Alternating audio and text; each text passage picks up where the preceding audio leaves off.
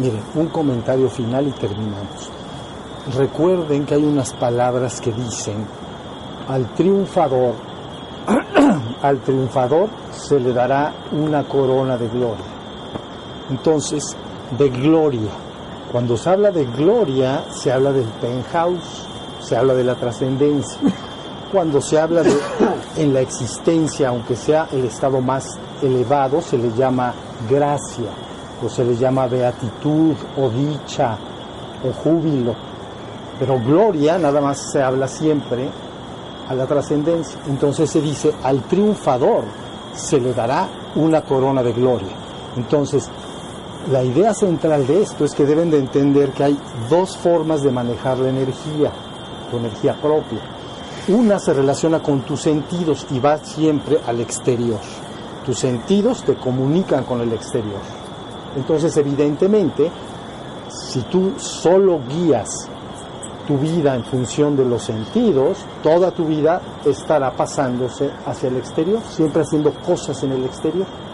Eso a veces le llaman camino ancho, perdición en el sentido de perdido, ¿no? Ancho y espacioso. Pero se habla de un camino angosto.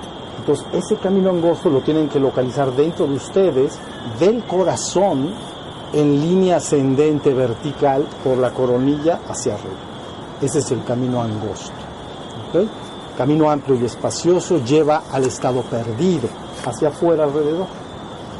Entonces, no es que esto, que uno, que cada uno de nosotros descuide su vida en el mundo, descuide a su familia, ni su trabajo, ni responsabilidades, pero que entienda muy bien que tú siempre estás manejando con tu conciencia y intención toda tu energía. Y si nada más la proyectas en función de los sentidos, siempre estarás en el exterior. Siempre estarás en el exterior. Si la concentras dentro de ti, principalmente en el corazón, por eso se conoce en el hinduismo el corazón como el centro del Atman, del sí mismo, del ser. Se le llama al ser espiritual, al espíritu en, en Oriente, se le llama Sat o Atman. Sat quiere decir ser y Atman quiere decir sí mismo. Atman, sí mismo. Está localizado siempre en la tradición de Oriente, profundo, digamos, en el centro del corazón. Eso se traspasa a Medio Oriente y luego entra en el cristianismo como el Sagrado Corazón. ¿ok? Y luego eso en otras tradiciones, como por ejemplo la toltequidad, entonces se habla de Nahui Olin en el centro del corazón, mariposa de fuego. ¿Ok? La mariposa blanca, el padre, ¿no? Es papalotl. Isca papalotl, la mariposa negra en la base, que es la madre. Entonces, en la base, mariposa negra o la madre. Arriba, mariposa blanca o el padre. Y luego, cuando esas dos se fusionan, cuando desciende la luz de arriba de afuera y asciende la luz de la base de la madre, desciende la del padre, se fusionan en el corazón mismo.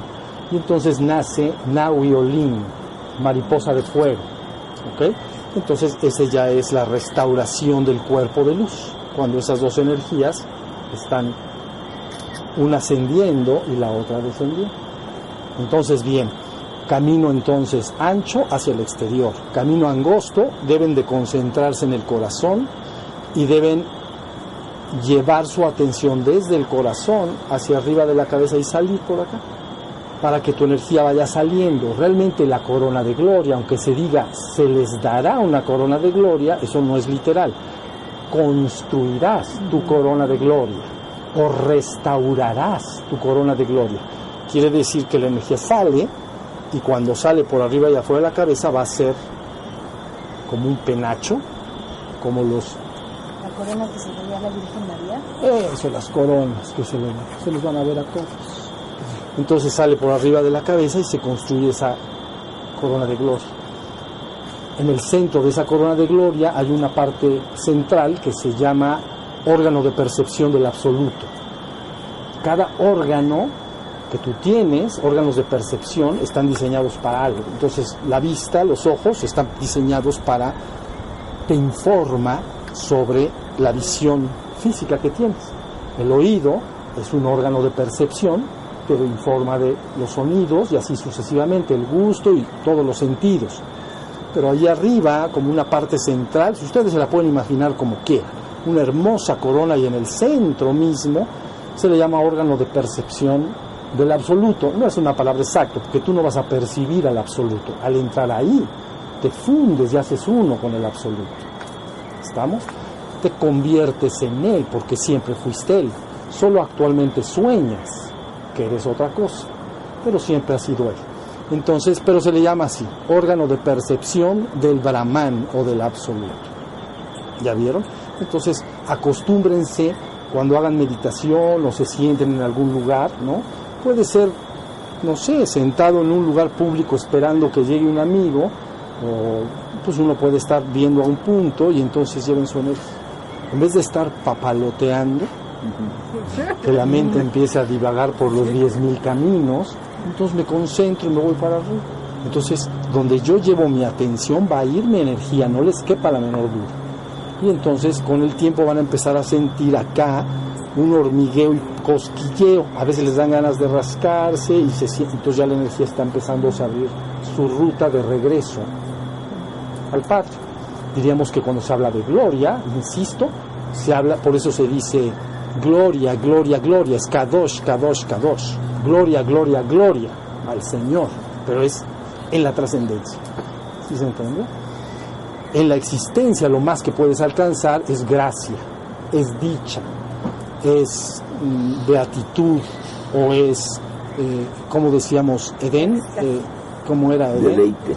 Deleite. Todas esas palabras son propias de la experiencia espiritual en la existencia. Pero la gloria solo se concibe, se conoce al convertirte en él. Entonces, tú puedes ir ahí si conoces el camino. No cabe duda que reconocido el camino puedes avanzar. Cuando no sabes, no puedes caminar ningún camino. Entonces nada más está muy fácil, te concentras y, te, y ahí estás llevando tu energía. ¿Entiendes? Van a empezar a sentir así jaladito, entonces se arma una hermosa corona de múltiples colores al principio, pero destellante, destellante. Se puede asemejar, si la pudieran ver, como el reflejo del sol en los parabrisas de los coches. Ese es el lugar, ese es el nivel de destello, es hiriente. Si entra en el mundo de percepción, es prácticamente hiriente. Entonces la corona de gloria. ¿Sí se entiende? Muy bien. Entonces, para que sepamos cómo debemos estar llevando nuestra energía. La gente no la lleva a ningún lado, se dedica a, desperdiciar su tiempo, cuando podría hacer esta práctica como una forma rutinaria de vivir en tiempos de descanso y todo, y empezaría a vivir algo importante. Insisto en algo porque cuando se abre la puerta que te lleva hacia allá, entonces también baja información de allá para abajo. Eso ustedes lo conocen como bautismo, ¿no? Bautismo, sumergido en agua, bautismo, sumergido en agua. Eso es sumergido en esa luz que desciende. Baptismo, pero eso en el idioma original, sumergido en agua, es lo que quiere decir bautismo. Entonces, queda sumergido en la luz descendente. La, ustedes le conocen más como descenso del Espíritu Santo. Porque en la trascendencia está el, la gloria, gloria, gloria del Padre y lo que entra en la existencia es su espíritu, su soplo. Pero es un soplo que corresponde con la conciencia imperante. Si la conciencia es santo, santo, santo, kadosh, kadosh, kadosh, ¿no? Es santo, santo, santo, entonces el espíritu entrante es santo. Y te informa de esa misma santidad. Cuando eso sucede, el ser involucrado se convierte literalmente en el Hijo. ¿Estamos?